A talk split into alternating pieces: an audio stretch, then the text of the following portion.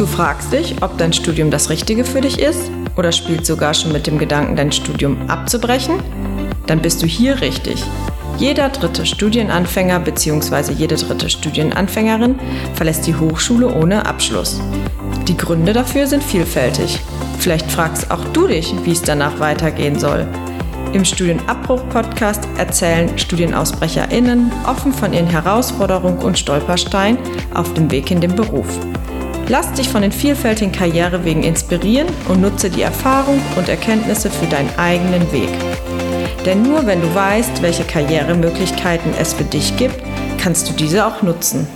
Yassin, ähm, zu, zu dir, du bist Abteilungsleiter, so nennt man das, glaube ich, bei euch. Ja, ja. Hattest du zumindest so gesagt von, von der Bezeichnung her. Und ähm, bist bei Optimal Systems, wie wir hier schon so sehen können, in Berlin mit angesiedelt.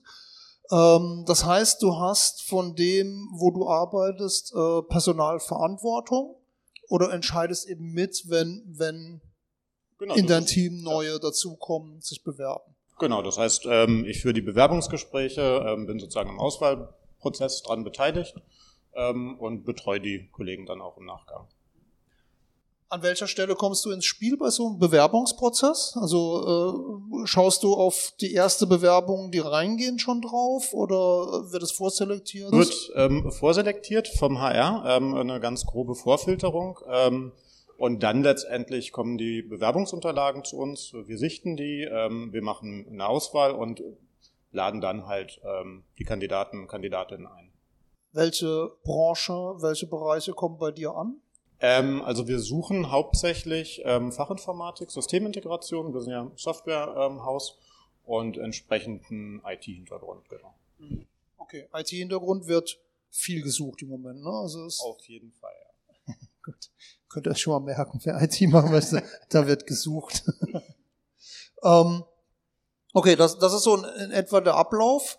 Du hast jetzt ein Team von, von wie vielen Menschen unter dir gerade? Also die, die Abteilung äh, beinhaltet insgesamt vier Teams und wir sind jetzt inklusive mir aktuell ähm, 28 äh, Leute. Mhm. Genau. Okay. Das hört sich besser an, die Abteilung hat als unter dir. Quatsch, Quatschformulierung von mir. Ähm, genau. Aber schön.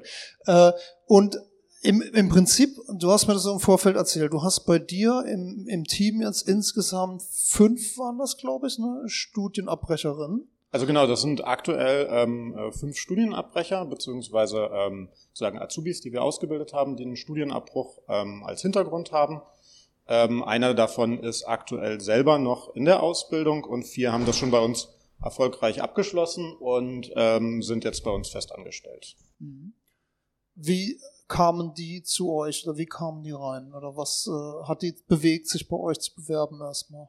Also letztendlich, äh, sie haben sich für einen Studienabbruch entschieden, ähm, sind dann die ganz normal die Jobportale durchgegangen, haben uns ähm, gefunden unter anderem und dann ganz normal ähm, eine Bewerbung geschickt und ähm, sind dann von uns ähm, ja, eingestellt worden. Hatten die Bedenken mit ihrem Lebenslauf? Hm, teilweise ja. Ähm, aber wir haben von Anfang an relativ klargestellt, dass es halt für uns ähm, kein Hinderungsgrund, kein nichts Negatives hat, sondern ähm, auch was Positives letztendlich. Also wir sind auch so weit, dass wir das mittlerweile in den Ausschreibungen, in den Stellenausschreibungen auch bewusst reinstellen, ähm, dass Bewerber mitten im Studienabbruch als Hintergrund ähm, willkommen sind. Okay, willkommen sind. Und dann hast du noch so vor Augen, was für Lebensläufe du bekommen hast? Also waren die so mit, mit Lücken und mit ich habe dann abgebrochen formuliert oder war dann doch so der, naja, also man tendiert ja dazu, dann doch schön zu reden oder zu schauen, dass man es begradigt und so. Hast du noch so eine Vorstellung, wie die waren? Ähm, teils, teils. Also ähm, einige sind sehr offensiv damit umgegangen, haben das auch im Anschreiben erwähnt. Ähm, Im Lebenslauf im tabellarischen stand es eigentlich überall mit drin. Ähm, aber ich fand das einmal ganz äh, positiv, auch direkt ähm, sozusagen mutig nach vorne zu preschen und ähm, reinzuschreiben, warum man vielleicht, also mit ein oder zwei Sätzen äh, zu beschreiben, warum ähm, äh, das Studium abgebrochen wurde. Das hilft uns dann gleich halt äh, ja, eine Einschätzung oder es, äh, ja, es wirkt einfach offensiver. Okay, also ein Grund, warum wäre schon hilfreich. Also dass man, dass man zumindest so eine so ein Gefühl für die Person auch schon bekommt. Ne? Genau, auf jeden Fall. Mhm. Ähm, auch halt natürlich ein schlüssiger Grund, wenn man jetzt zum Beispiel sagt, der Matheanteil war mir zu heftig und dann bewirbt man sich für einen mathematisch-technischen Softwareentwickler, hilft das nicht. Ähm, aber halt, ähm, ja, wenn es passt, dann ist es gut. Jetzt ist es so, ihr seid, ich glaube, so 350 Personen meinst du hier so in Berlin zumindest, so um, um ja, den 320 Dreh? 320 sind wir hier in Berlin am, am, in der Konzernzentrale und dann äh, deutschlandweit Österreich, Schweiz und Belgrad zusammengerechnet sind wir da, kommen wir dann insgesamt auf 650 ungefähr. Und würdest du sagen, dass die Einstellung, die du jetzt vertrittst, bei euch über alle hinweg so ist? Oder denkst du, dass da noch Abteilungen dran arbeiten müssten? Ähm, ich würde schon sagen, vor allem in den Informatikbereichen ähm, ist ähm, ein, sagen, Studienabbruch als Hintergrund nicht ähm, nicht hinderlich. Ähm, ansonsten stell, ähm, haben wir Auszubildende vor allem im Marketing. Ähm, da kann ich jetzt nicht für sprechen, mhm. da weiß ich nicht genau Bescheid. Auch klingt ein bisschen, als würde so eine konzernübergreifend die Kultur zumindest in die Richtung verankert sein. Auf jeden Fall. Auch ja. vor allem vom HR ähm, wird es äh, sozusagen so gelebt, ja. Mhm. Okay.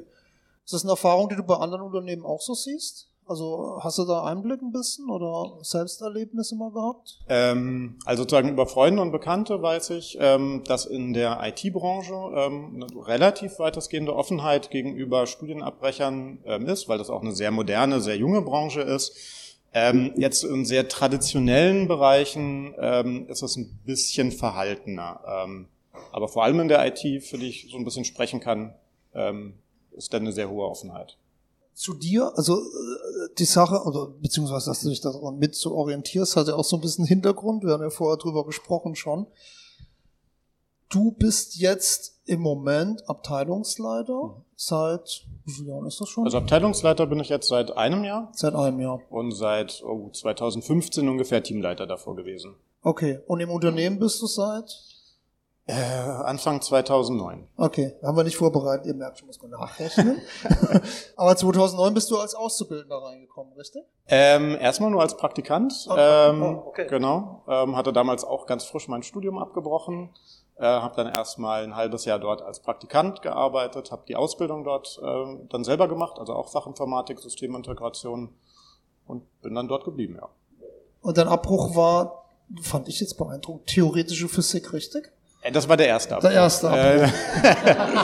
Äh, ähm, theoretische Physik war ein bisschen heftig, ähm, dachte ich mir. Ähm, normale Physik ähm, ist viel leichter.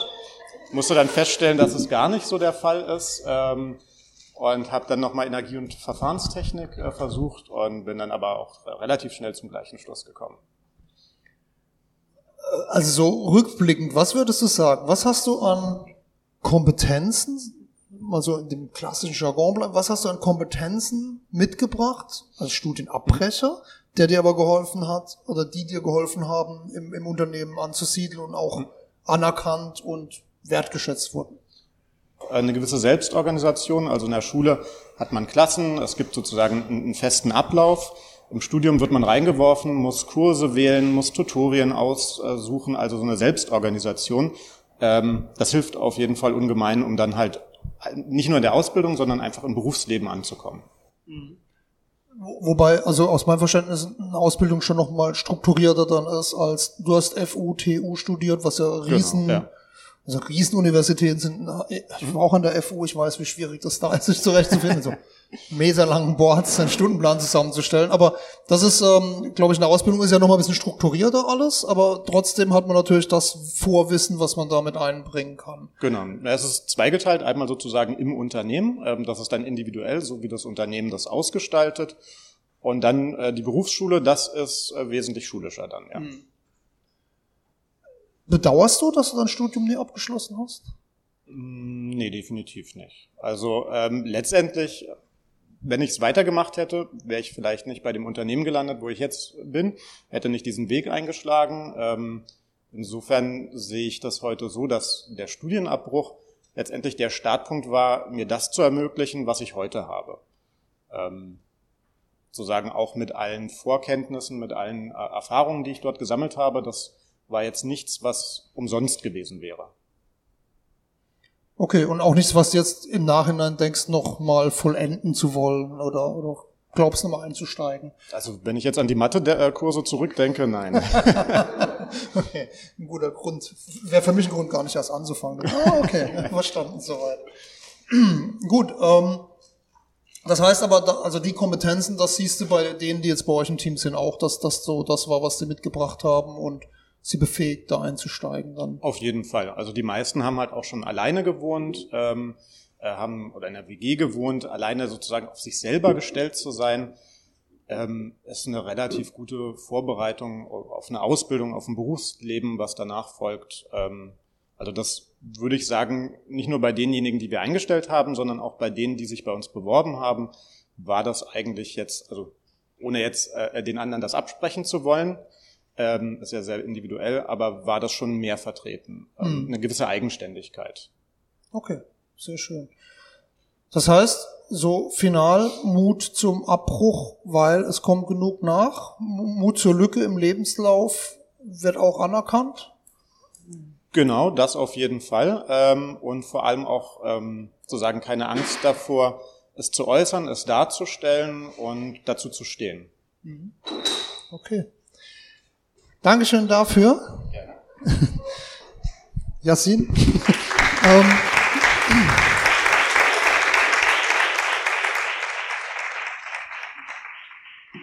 wir bedanken uns an dieser Stelle für euer Zuhören.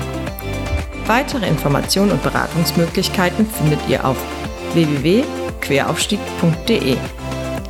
Der Studienabbruch-Podcast ist Teil des Projektes Beratungsnetzwerk Queraufstieg. Vernetzt beraten zum Thema Studienabbruch in Berlin, Brandenburg, Sachsen-Anhalt und Niedersachsen. Das Projekt wird im Rahmen der Initiative Bildungsketten vom Bundesministerium für Bildung und Forschung gefördert und gemeinsam in den Ländern Berlin, Brandenburg, Niedersachsen sowie Sachsen-Anhalt umgesetzt. Die Federführung des Projektes obliegt dem Forschungsinstitut Betriebliche Bildung und MT Organisationsentwicklung.